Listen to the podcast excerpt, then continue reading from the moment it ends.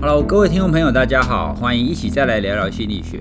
节目一刚开始啊，要来跟大家推荐一些播客节目哦。那大家应该也知道，现在 Pocket 节目越来越多哦。那中文的节目大概有两三千个。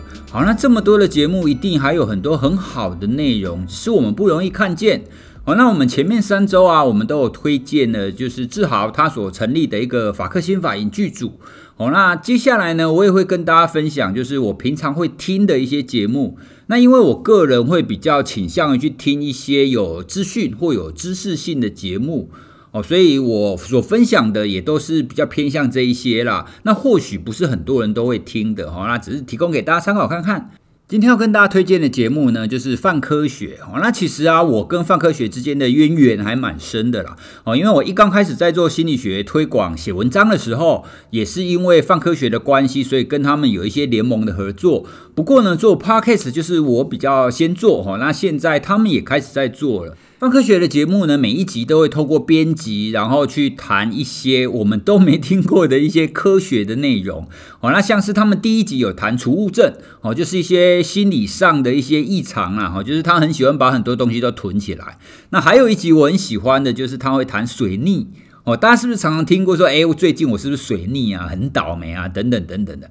好，那这种说法呢，除了星座上的说法，到底在天文上什么叫做水逆呢？好，那听了那一集，我才知道说，哦，原来水逆就是这个样子啊。哦，所以有的时候听一下这一些从来没有听说过，甚至跟我生活不会有太大相关的一些科学知识，其实听起来也觉得蛮有趣的哈。所以各位，如果你也是比较倾向于接受一些资讯或者是一些知识的话，那推荐给各位就是泛科学这个节目，大家可以听看看，直接去搜寻泛科学，或者是从我们的修弄里面，你就可以找到连接。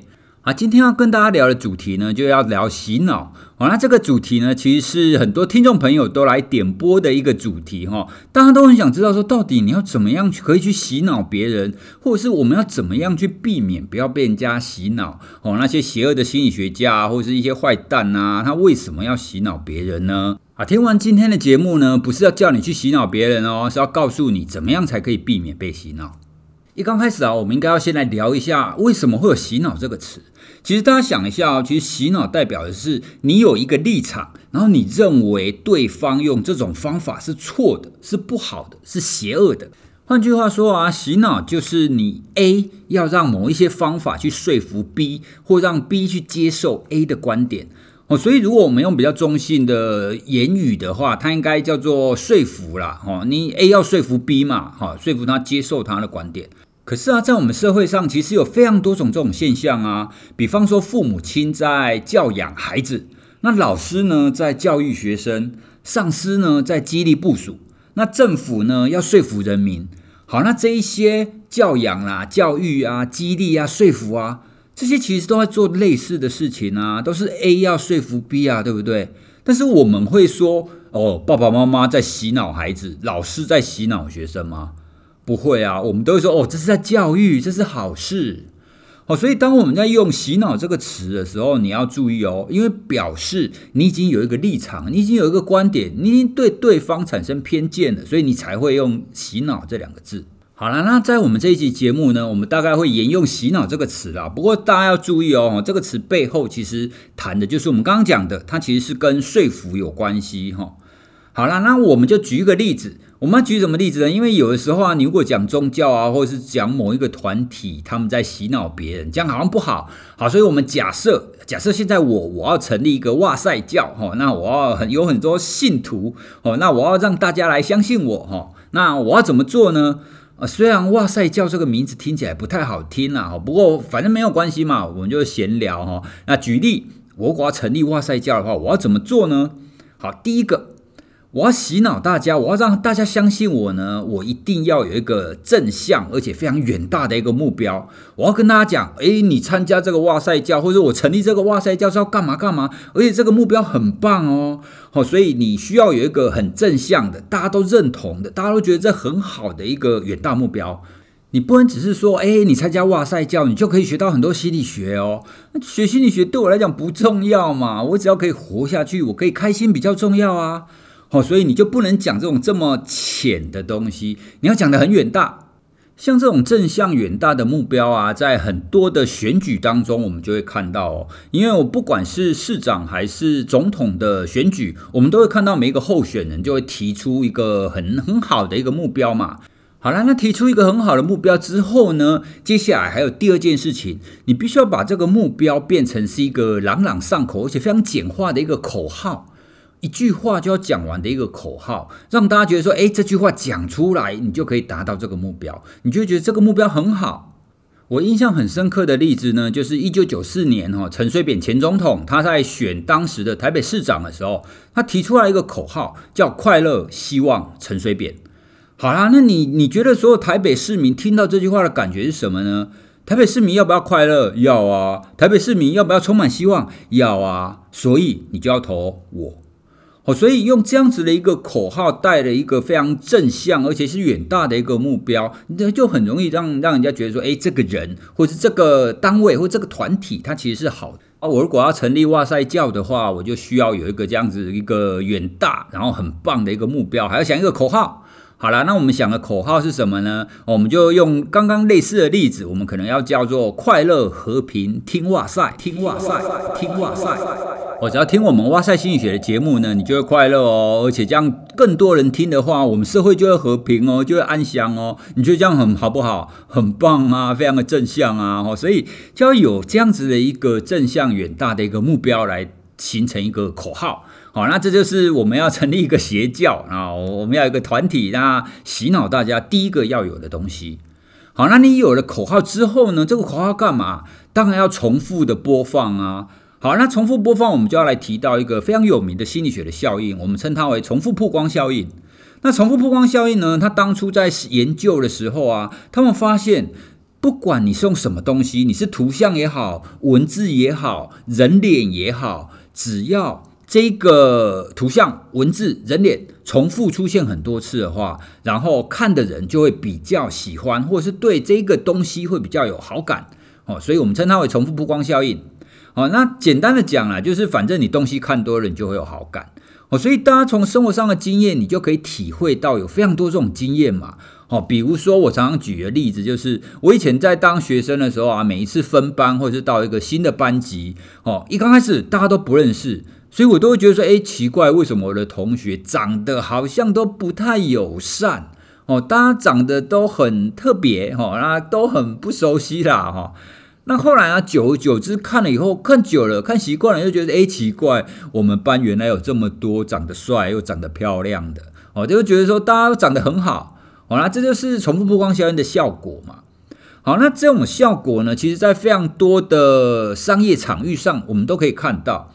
比方说广告好了，我们在不管是看电视，或者是你现在看 YouTube，或者是看任何的东西，你都会看到有广告。啊，那广告商为什么要花那么多时间打广告？你又不买，哦，那它的效果就是，你只要看见很多次，你看见越多次，你就对他的厂牌会有印象，而且你都会对他提高好感。另外啊，因为台湾有很多选举嘛，我们会不会看到每一次选举的时候，不管是选市长还是选总统，你到处都会看到这个候选人的人脸，有没有？哦，他人脸、他的旗子啊，或者是招牌啊，到处都挂。那有一些人就说啊，我们应该要看证件啊，我们不应该要这样啊，我们我们应该要把钱省下来啊。我告诉大家，如果真的这么做的话，那个一定选不上。因为人民在投票不是完全理性的选择，哦，其实会有很多感性的层面在里面。那感性的层面就包含你喜不喜欢这个人嘛？这个人对你有没有吸引力嘛？那我们刚刚讲过啊，重复曝光效应，你只要看到他越多次，你就会对他开始有好感嘛。所以这就是为什么那一些候选人就算会花非常非常多的钱，他还是要咬着牙去插旗子的原因，哦，因为他必须要曝光，让他的选民看到。好了，那也不是说每一次的这样子曝光一定都是好的啦。好，比比方说你很讨厌一个人的时候，他重复出现，你就会越讨厌他。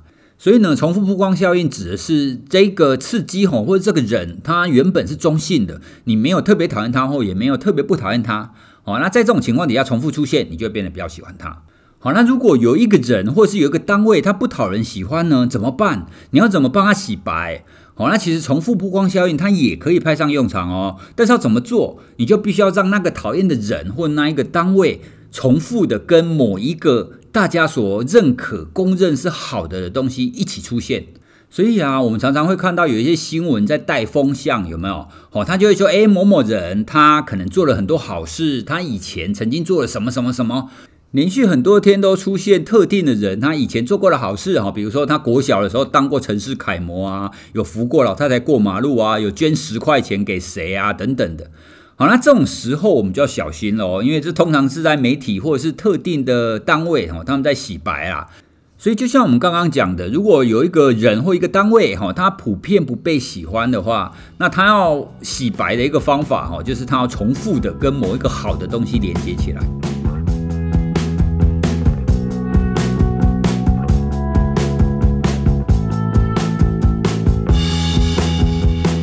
其实相反的，你要讨厌一个人也是一样，哦，你只要重复的让他跟不好的事情连接起来，就会出现了。所以啊，大家听到这边，你是不是就知道重复曝光效应有多厉害？我只要重复的出现哦，我只要操作好，我就可以让很多人可以接受我，对我产生好感啊。所以啊，刚刚我们提到嘛，我们先想好一个口号哦，比如说我们的口号是快乐和平听哇赛。那一天到晚就我每一集节目，我前面都先跟你讲一次哦，快乐和平听哇赛，快乐和平听哇赛。讲久了以后，哎，你就朗朗上口了啊，你就会觉得说，哎，对，就是要这样。哦，所以目标跟口号，接下来我们要做的就是重复的出现。那这样子久而久之，听到的人他就会接受这样子的一个概念，甚至会融入这一个单位或这一个团体。好啦，那哇塞教的口号啊、目标啊，我们已经想好喽。那接下来我们当然要有人啊，对不对？我们要开始招收教徒啦。好，那招收教徒呢？很多人可能会觉得说，不管是邪教也好，或者是一些不良的直销团体也好，他们好像是想要招收所有的人。我告诉各位，不是。那哪一种教徒是最好的呢？哦，第一种，我们称它为依赖型人格。好，那依赖型人格的意思就是，这个人呢，他可能是因为天生的，或者是因为他从小到大的生活习惯，他喜欢别人，或者是他习惯别人帮他做决定，别人告诉他怎么做，他不想动脑。好，所以啊，在这种情况底下，如果进入了一个团体，那如果说，诶，我我我我告诉你哦，你只要这么做，你就可以快乐哦，你只要这么做，你就可以和平哦。所以依赖型人格的人呢，他们比较容易去听从别人的建议，或听从别人的想法，然后变成自己的行动，或变成自己的想法啊。所以我要招收教徒呢，最好的这一种就是依赖型人格的人哈，因为他会听从我的意见嘛。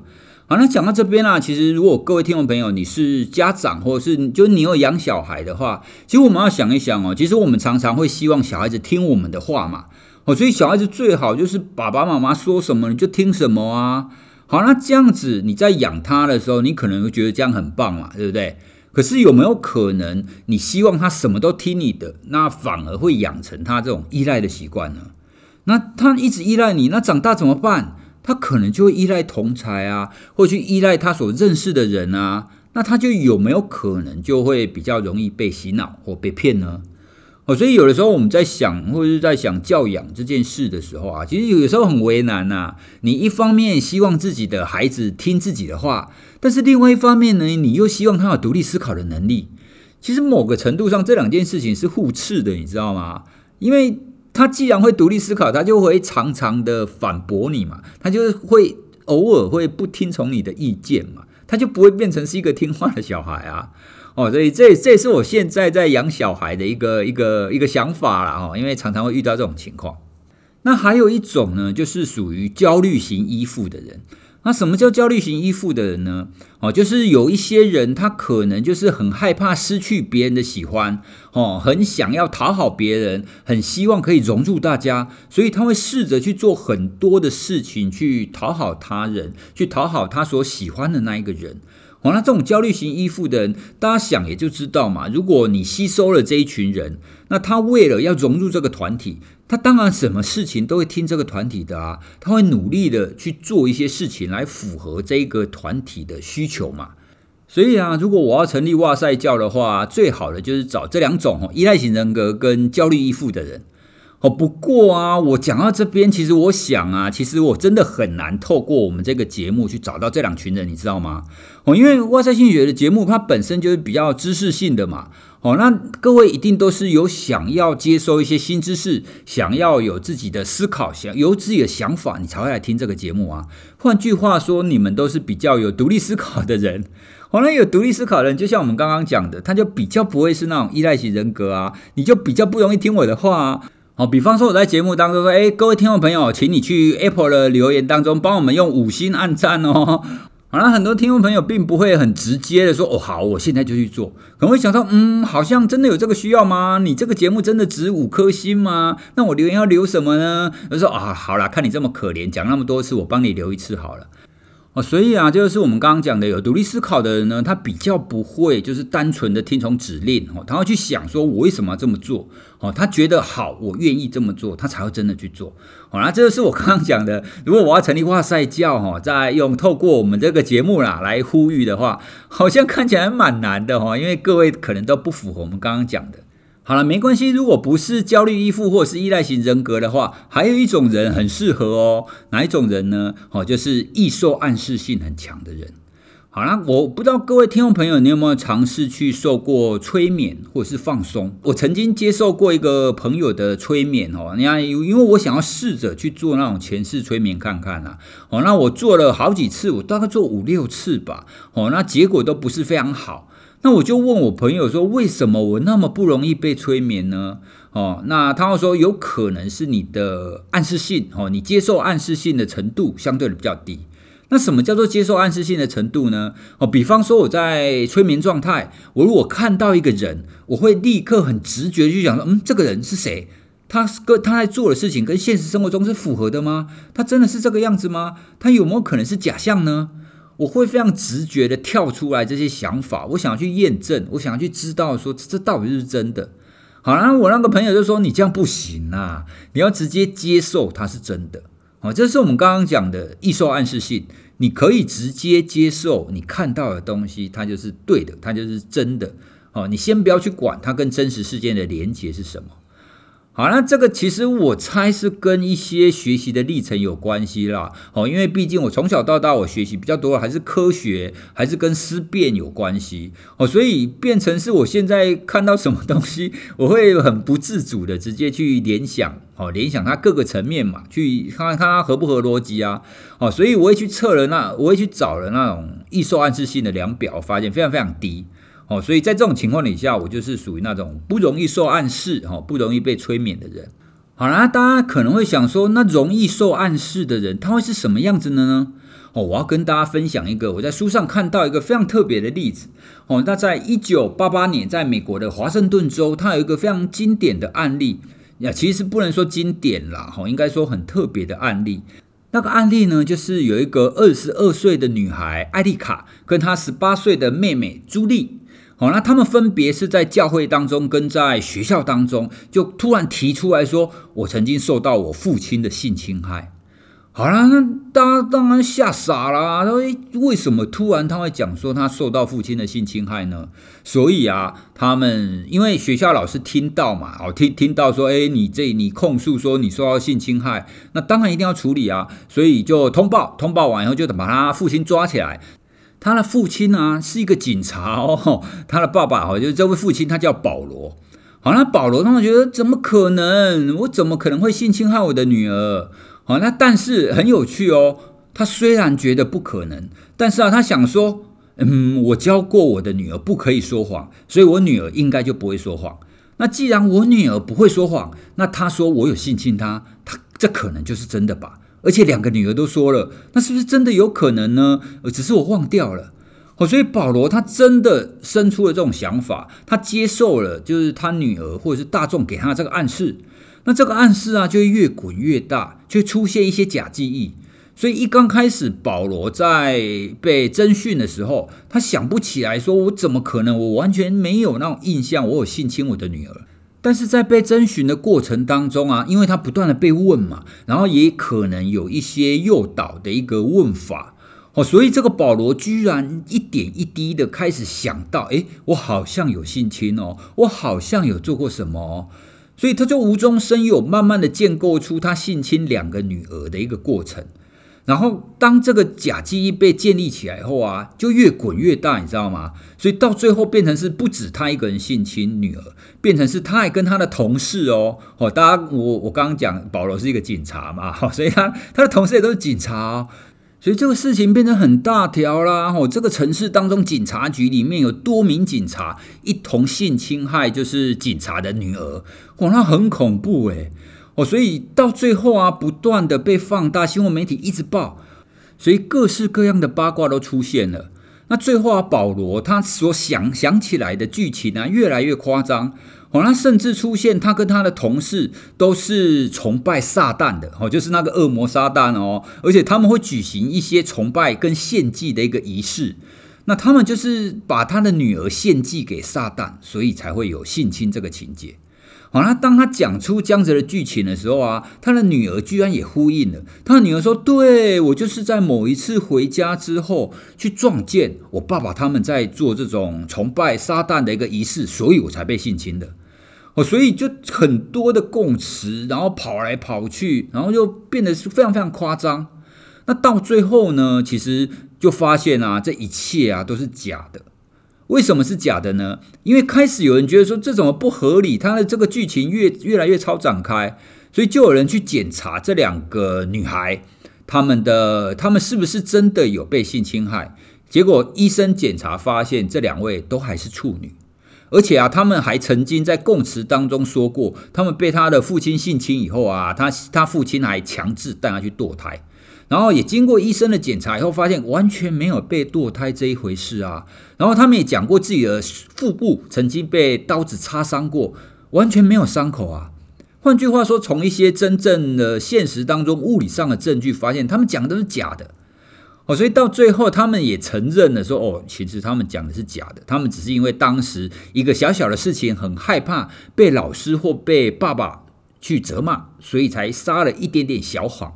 没想到这一点点小谎呢，越滚越大，越滚越大，变成是那一个非常夸张的一个案例。好啦，所以我们刚刚讲的，包含保罗啊、艾丽卡跟朱莉啊，他们这一家人，就属于我们刚刚讲的非常容易受到暗示。哦，就是别人说你是什么，就是诶，我我好像真的是这个样子哦。好，那这种高度的易受暗示性的人呢，他也比较容易会被操弄了，因为别人讲什么就比较容易被接受嘛。哦，所以刚刚我们讲的这三种人，哈，就是哇塞教最想 最想要招收的三种人，哈，依赖型人格，然后焦虑依附跟高度的易受暗示性。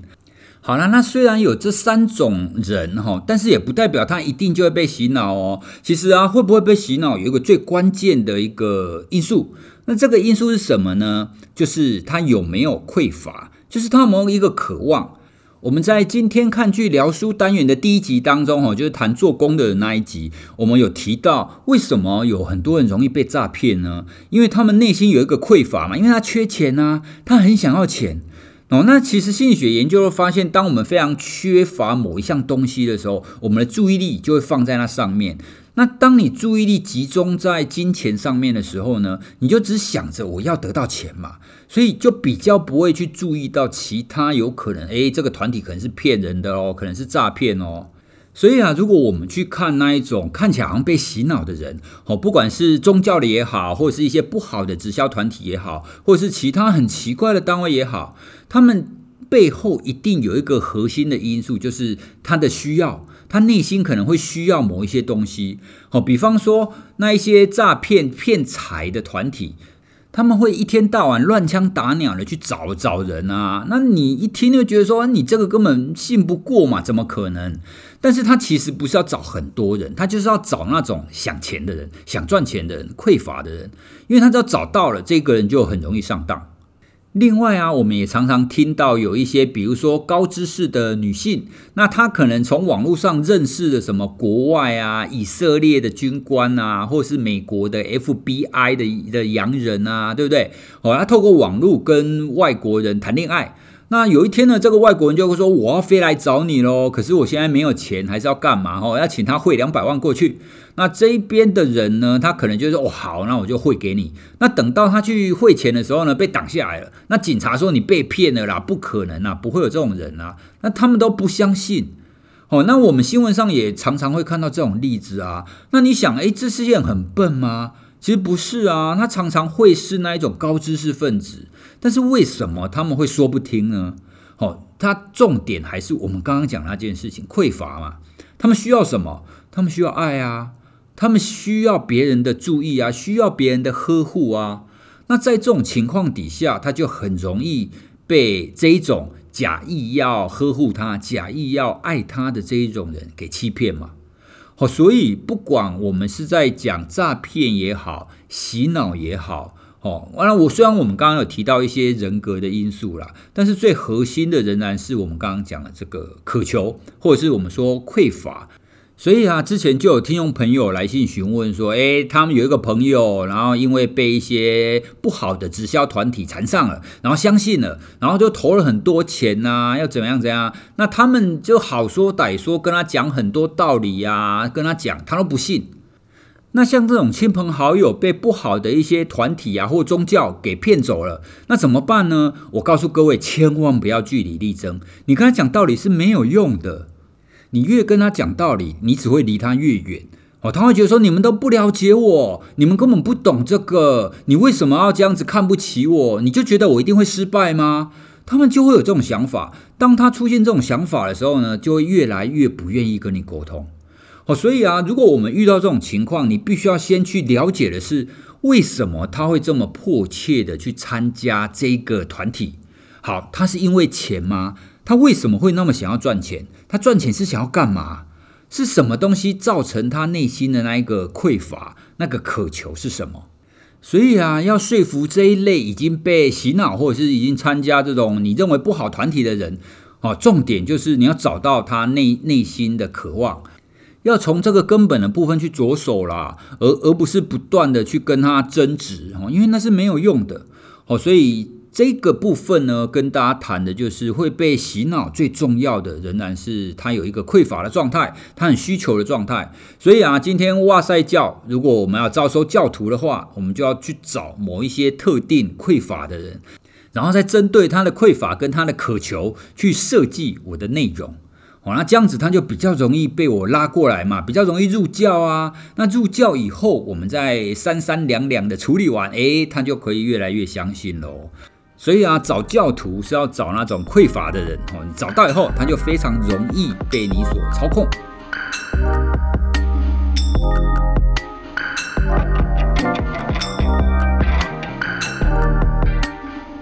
啦，哇塞教已经招收到很多人了哈。我们假设已经招到很多人了，那接下来呢？接下来要干嘛？好，那其实不管什么团体啊，一刚开始招收到教徒哈，就招收到成员的时候，一定要动之以情。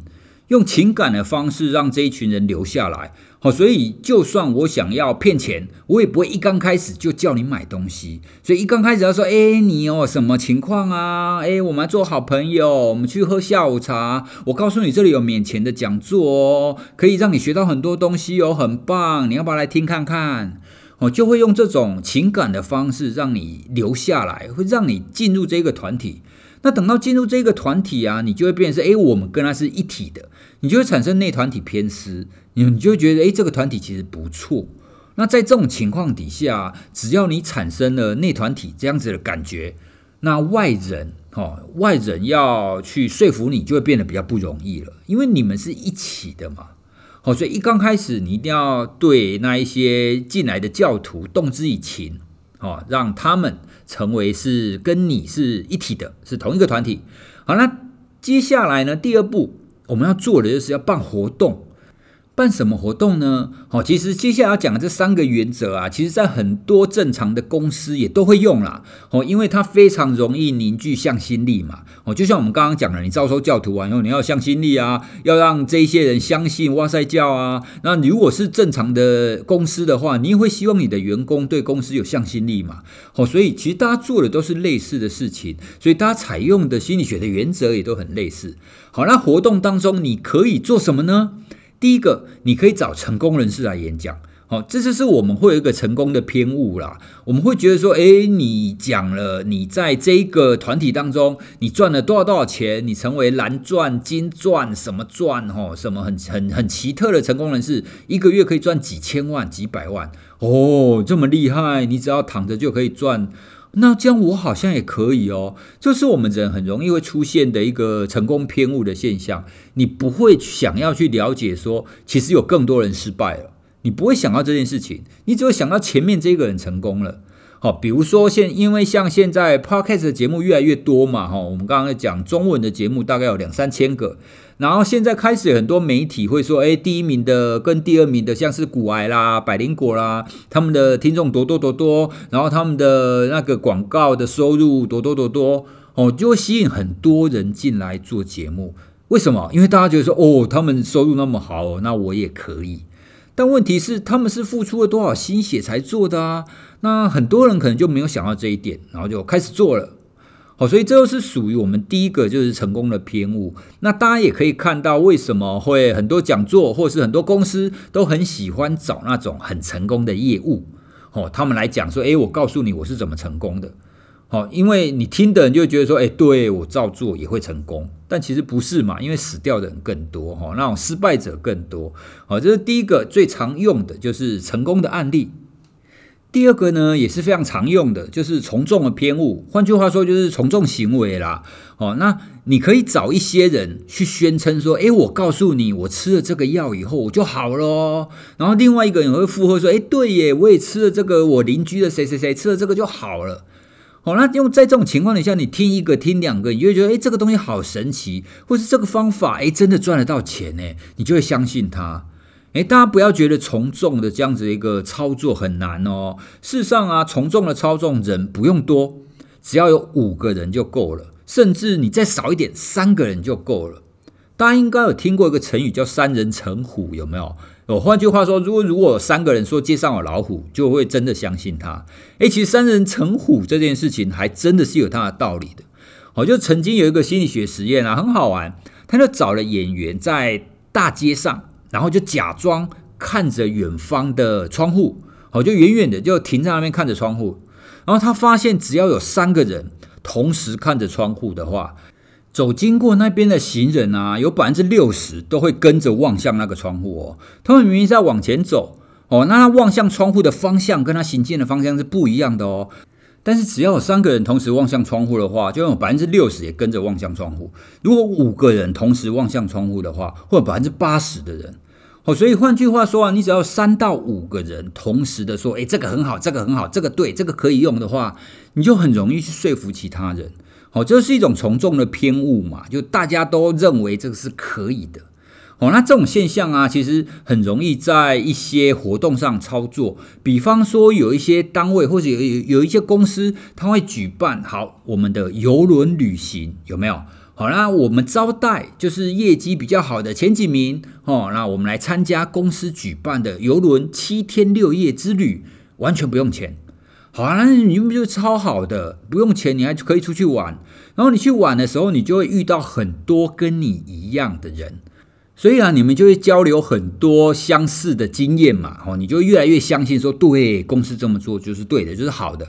然后在邮轮之旅当中啊，他也一定会找成功人士嘛，对不对？找业绩最好的人来演讲嘛，对不对？所以他又会出现我们刚刚讲的成功的偏误。哦，所以在这样子的一个活动的举行的情况底下，这些人他的向心力就会越来越好。所以你说公司在举办这种免钱招待的活动，公司真的傻了吗？才不是，公司用这种方法，他就可以把业绩最好的那一群人紧紧的抓住，他们才不会离开啊，他对公司的向心力才会好嘛。好，所以就是我们刚刚讲的这些方法，其实不能说是洗脑了哈，就是任何的单位，他希望他的员工或是他的成员可以对他向心力强一点的话，他就会这么做。好了，那如果我们说要洗脑的话，从众的偏误有一种，它就是跟着远大目标来做的。比方说，在第二次世界大战的末期，哈，日本他们有一个神风特工队嘛，哦，就是飞行员驾着比较不好的飞机，然后看到美国的那个航空母舰就撞上去。好啦，那我们现在回想起来，会觉得这种自杀攻击很傻，你要牺牲自己的性命呢？但是当时他的氛围，每一个人都认为说我们不能输，然后我们这么做是在牺牲小我，完成大我。好，那当这种氛围出现的时候，你会发现每个人都认同这种观念。那就算你不认同，你也不敢讲。好，因为大家都认同啊。你如果讲的话，你好像是和很逊，是个瘪三。哦，所以就会变得不知不觉的，你会跟着所有的人往这个方向去走。所以环境所塑造的文化啊，它会让我们停留在刻板印象，或是让我们根深蒂固的有一些想法啦。哈，像我们刚刚讲的什么特工队的例子。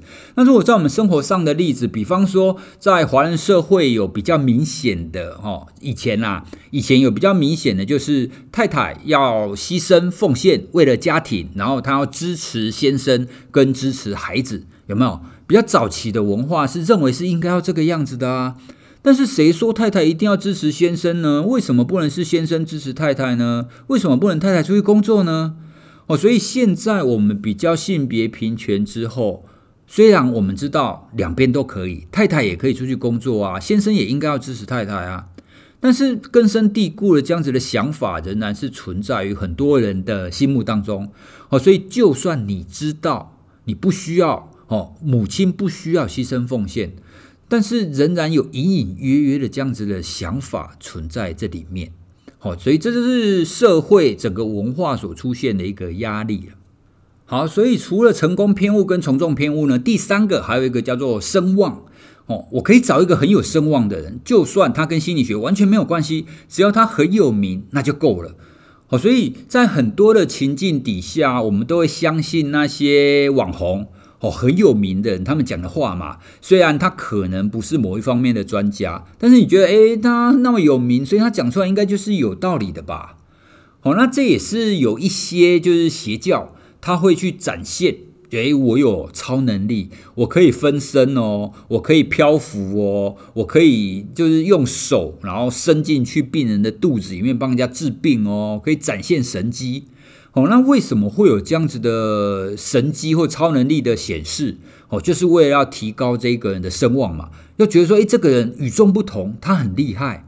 哦，那在这种情况底下，一般人也会比较相信这这个人，哈，就是有超能力的人，哦，发挥神机的这一个人，会分身的这个人，哦，就是相信，诶，他讲的应该是对的哦，因为他有超能力。但问题是，他会分身不代表他有知识啊，这是两回事啊。会分身不代表他的判断是对的嘛。哦，所以我们很容易会被这种高的名声所诱导。好啦，那我我们刚刚讲了三个嘛，好，那假设我们哇塞教要办活动了，我要怎么操作这三个呢？第一个，我就要找我的桩脚，假装假假装去说，哎，哇塞教很棒哦，然后就下去跟来参加的人打关系。哦，那以后去散播说我哇塞教好棒啊，很厉害啊，可以让我很幸福啊，等等的。好像讲久了就有从众的效果嘛，对不对？然后我要再找一个很厉害的人、成功的人来说，诶，我自从加入了哇塞教之后啊，我就怎样怎样怎样怎样，我就赚了多少钱。哦，成功人士来演讲。接下来我要再找一个很有名的人，哦，比方说找一个明星来讲说，诶，对，这个东西很棒很棒，对大家都很有帮助。好啦，所以我就办了一个游轮之旅，然后用了这三个元素。哦，那办完之后，哎，来参加的，然后他们就会非常的愿意继续在哇塞教待下去了。哦，所以啊，我的这个样的活动啊，我只要办一次啊、两次啊、三次啊，慢慢越办越多，教徒就越来越多啊。啊，等到教徒越来越多，大家相信的时候，我再拿出来说，好，各位教徒，如果你们相信哇塞教的话，请你要买这个灵骨塔。哦，那这个塔位一个三十三万三。好了，那这虽然是一个非常扯的例子，但是大家也可以发现，在很多的团体的操作之下，诶，他们的确参与者会接受这种很夸张的一个案例，也会愿意去花很多钱去买一些很神奇的东西。好，那我们今天呢，就是透过假装啦，哈，我我我并没有真的要成立哇塞教了哈，因为我觉得这根本也不会成功嘛，哈，大家都是知识分子。